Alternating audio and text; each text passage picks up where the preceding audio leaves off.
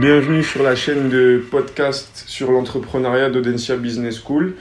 Euh, du coup, je suis Wally Adel, étudiant à Audencia Business School en majeur entrepreneuriat et j'ai le plaisir de me trouver en présence euh, d'Azael Adjouj, qui est fondateur de son académie de MMA et qui a la gentillesse de bien vouloir partager son expérience avec nous.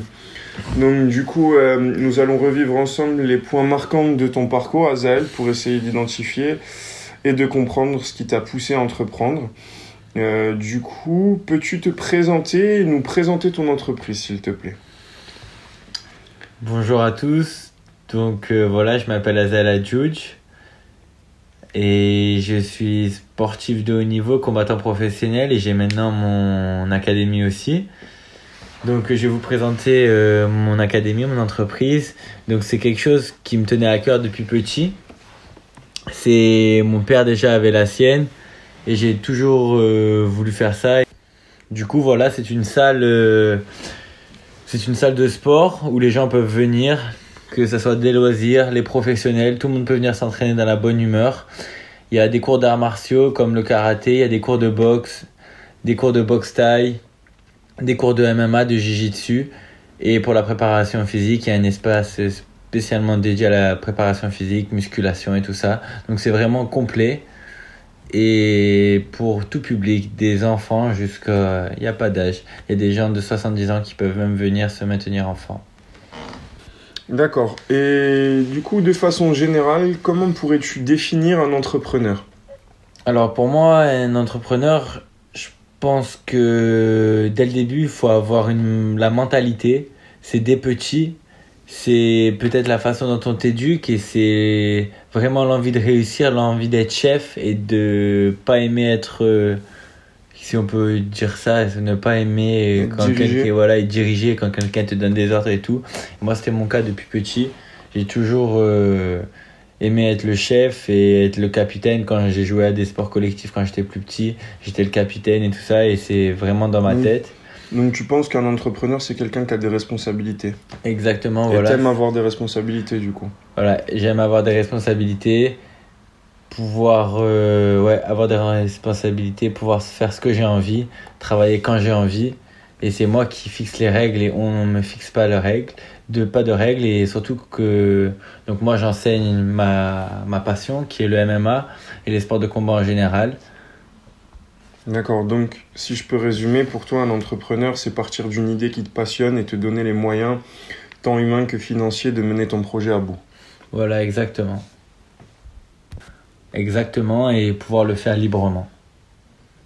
Parfait. Donc euh, maintenant, si tu le veux bien, on va essayer de reprendre depuis le début toutes tes expériences en tant qu'entrepreneur et sportif, du coup, parce que c'est, c'est, ta vie aujourd'hui, euh, pour pouvoir identifier les étapes qui ont fait de toi le chef d'entreprise que tu es aujourd'hui. D'accord. Donc, euh, du coup, moi, j'ai commencé très tôt. Comme je le disais tout à l'heure, mon père, il a une salle. Donc, j'ai commencé le karaté. Je devais avoir ouais, 3-4 ans. Dès que j'ai su marcher, en réalité, je suis allé à la salle. En parallèle, après, j'ai commencé la boxe anglaise quand j'étais un peu plus grand. En karaté, j'ai gagné plein plein de titres. J'ai combattu un peu partout dans le monde, partout en Europe, jusqu'en Thaïlande en karaté. J'ai combattu en Allemagne, en France, j'ai gagné les championnats de France. J'ai été sélectionné pour les équipes de France de karaté. Puis après, quand j'ai grandi, euh, donc bien sûr j'avais fait mes combats de boxe anglaise en parallèle du karaté, mais après je me suis mis au K1, donc le kickboxing K1 et à la boxe thaï. Et je suis parti en Thaïlande. Je suis parti en Thaïlande m'entraîner. Et c'est là-bas que j'ai fait mon premier combat. Quand j'avais tout juste 16 ans, j'ai fait mon premier combat en professionnel face à un Thaïlandais qui était beaucoup plus âgé que moi, qui avait 23 ans. Après, je suis. Ah, donc après, j'ai continué. J'ai passé mon BPGEPS, ce qui me permet aujourd'hui d'ouvrir ma salle. C'est très important euh, d'avoir ce diplôme pour pouvoir ouvrir une salle de sport. Sinon, tu ne peux pas l'ouvrir. Et j'ai passé mon BPGEPS donc, dès que j'ai eu 18 ans. Donc c'était un diplôme euh, voilà, que j'ai dû passer. Après, une fois que j'ai eu 18 ans, la première chose que j'ai fait, c'est j'ai pris mes affaires et je suis parti en Hollande pour me perfectionner en K1 et en boxe parce que en Europe, c'est le la Hollande, c'est le berceau européen du kickboxing. c'est là d'où tout commence et de, ils sont de très très très grandes stars. À l'époque, ils avaient des très grandes stars comme Ramon Decker, c'est maintenant des gens mondialement connus comme Badrari ou Rico Verhoeven. Donc je me suis entraîné là-bas pendant de, ouais, de nombreux mois et en 2018, j'ai pareil, j'ai pris mes affaires, j'avais 19 ans et je suis parti en, en Irlande dans le camp du célèbre Conor McGregor. Et c'est là où j'ai fait donc euh, la grande rencontre avec son coach et son coach m'a repéré, m'a fait signer un contrat et j'ai toujours ce contrat avec le SBG Irlande, donc c'est le nom du club. Et en plus, ils m'ont fait signer en parallèle un contrat avec euh, le Bellator, qui est la deuxième plus grande organisation du monde de MMA. Et dans ce club, euh, donc moi j'avais l'habitude déjà de coacher dès mon plus jeune âge euh, dans la salle de mon père. Je le remplaçais pour les enfants. Dès que j'ai eu 14-15 ans, je commençais déjà à coacher pour lui, pour les petits et tout. Ça me plaisait beaucoup. Je savais que c'est ce que j'allais faire dans le futur dès que j'ai commencé à faire ça. Et même quand j'étais en Irlande, euh, John Kavanagh, le coach de McGregor, m'a confié des. Des classes Voilà, des classes, des, des classes dans son académie. Donc ça m'a vraiment, vraiment, vraiment donné envie de faire ça. Et je me disais, ben voilà, je vais euh, dans le futur faire la même chose. Et voilà, c'est tout. Donc c'est vraiment, euh, c'est vraiment ton parcours sportif et ton entourage, les différentes rencontres que tu as pu faire qui t'ont poussé du coup à, qui t'ont encouragé à lancer ta propre académie. Exactement. Et donc la rencontre avec euh, John Kavanagh qui est lui-même gérant d'une académie en Irlande, euh, t'a vraiment euh, conforté dans ce, dans ce sens-là. quoi. C'est ça, dans ce sens-là. Et pareil, quand j'étais en Hollande, euh, il y a des très grosses salles de kickboxing en Hollande qui, où je me disais, waouh, c'est vraiment beau et mais ça t'a encore plus donné envie de le faire. Donné envie, ouais. C'est les expériences que j'ai eues un peu partout dans le monde. Ok. Et j'ai appris justement euh, différentes manières de coacher et tout ça. D'accord. Parce que c'est pareil, les gens au bout d'un moment, euh, quand on coach toujours la même chose ou quand on rentre dans une routine, ben les gens n'aiment pas. Et donc le fait que j'ai pu voyager dans le monde entier et apprendre plein de méthodes différentes, et c'est ça qui m'a construit aujourd'hui en tant que combattant et en tant que coach. Ok, parfait. Et plus précisément, à quel moment précis tu t'es dit maintenant je suis un entrepreneur? Hmm, À quel moment précis je me suis vu comme un entrepreneur? Donc comme je le disais, pour moi c'était avant tout c'est vraiment une question de mindset, d'état d'esprit. Et bon après bien sûr quand c'est vraiment devenu quand ça quand c'est devenu officiel on va dire par rapport euh, voilà à la loi et tout ça ben, c'est à partir du moment où euh, j'ai choisi les locaux qui allaient abriter l'académie et que j'ai commencé à me projeter et imaginer la suite. Là, je me suis dit, ça y est, c'est c'est plus seulement dans ma tête, c'est plus voilà, c'est ça devient officiel. D'accord. Donc toi, vraiment là, c'est quand quand ça a commencé à être concret matériellement que, que tu t'es dit, c'est bon, je suis un entrepreneur et comme tu l'as dit. Moi, je pense, moi qui te connais, qui te connais pas mal, je pense que le mindset, tu l'as toujours eu, c'est ça? Ouais, exactement, parce que euh, de toute manière, je pense que donc en parallèle de l'entreprise, il y a ma carrière professionnelle et avant ça, j'ai eu ma carrière amateur. Et donc l'esprit compétitif et tout, et t'as obligé, t'es vraiment, t'es obligé d'avoir euh, cet état d'esprit pour réussir.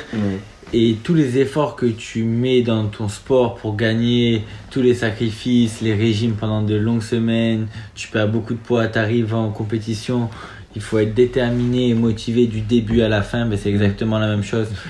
Donc pour, toi, donc pour toi, pour toi, un entrepreneur, c'est avant tout un sportif de haut niveau.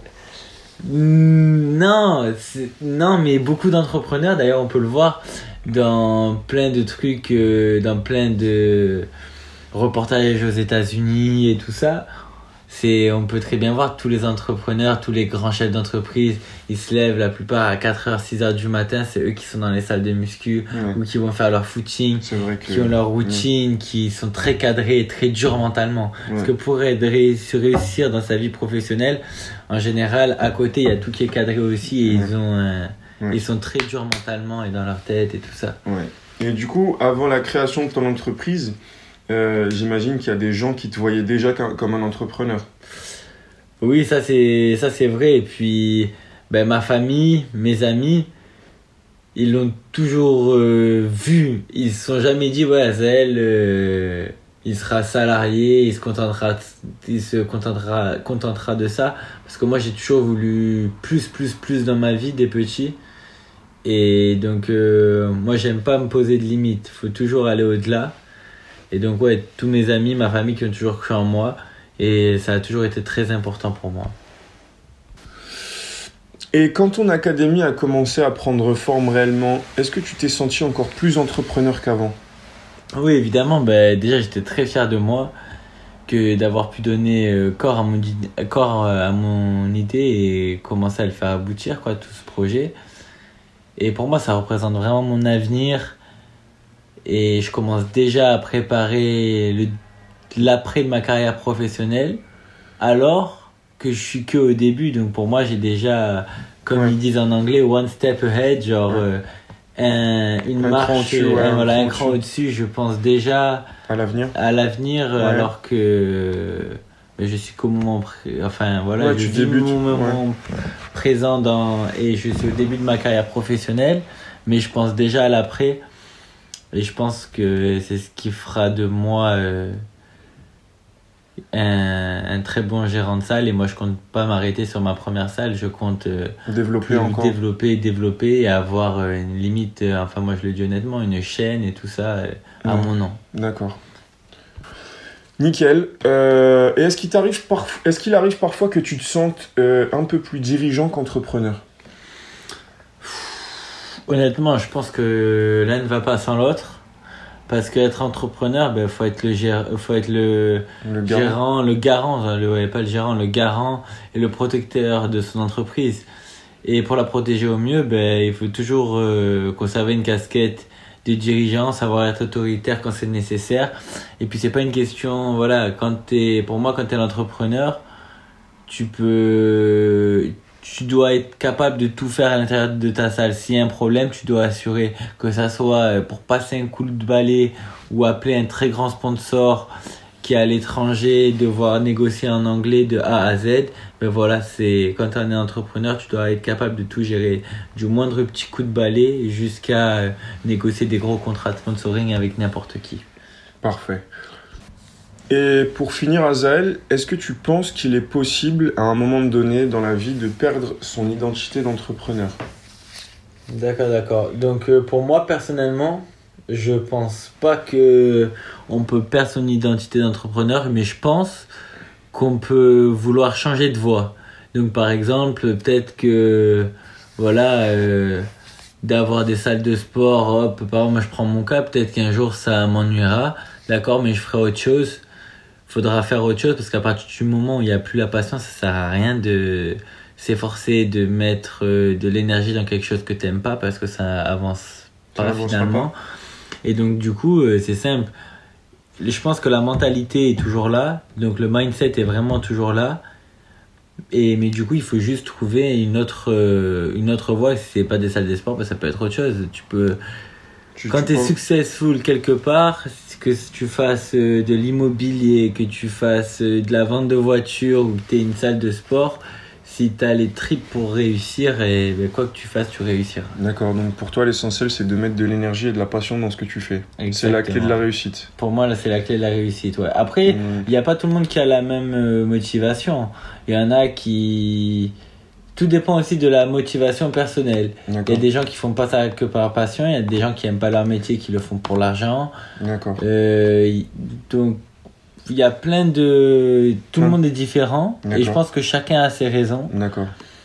Et... et dans ton cas, dans ton cas personnel, c'est la passion. Voilà, dans mon cas personnel, c'est la passion. Et je sais que le jour où ça ou ça sera plus la même chose Ça sera plus la même chose, ben, je me forcerai pas à continuer. D'accord. Pas du tout, parce que après, j'ai pas envie d'avoir une mauvaise image en faisant du mauvais travail. Mais bon, euh, franchement, pour moi, euh, je pense que je perdrai jamais la passion. Je vois mon père, il a 64 ans, 63 ans.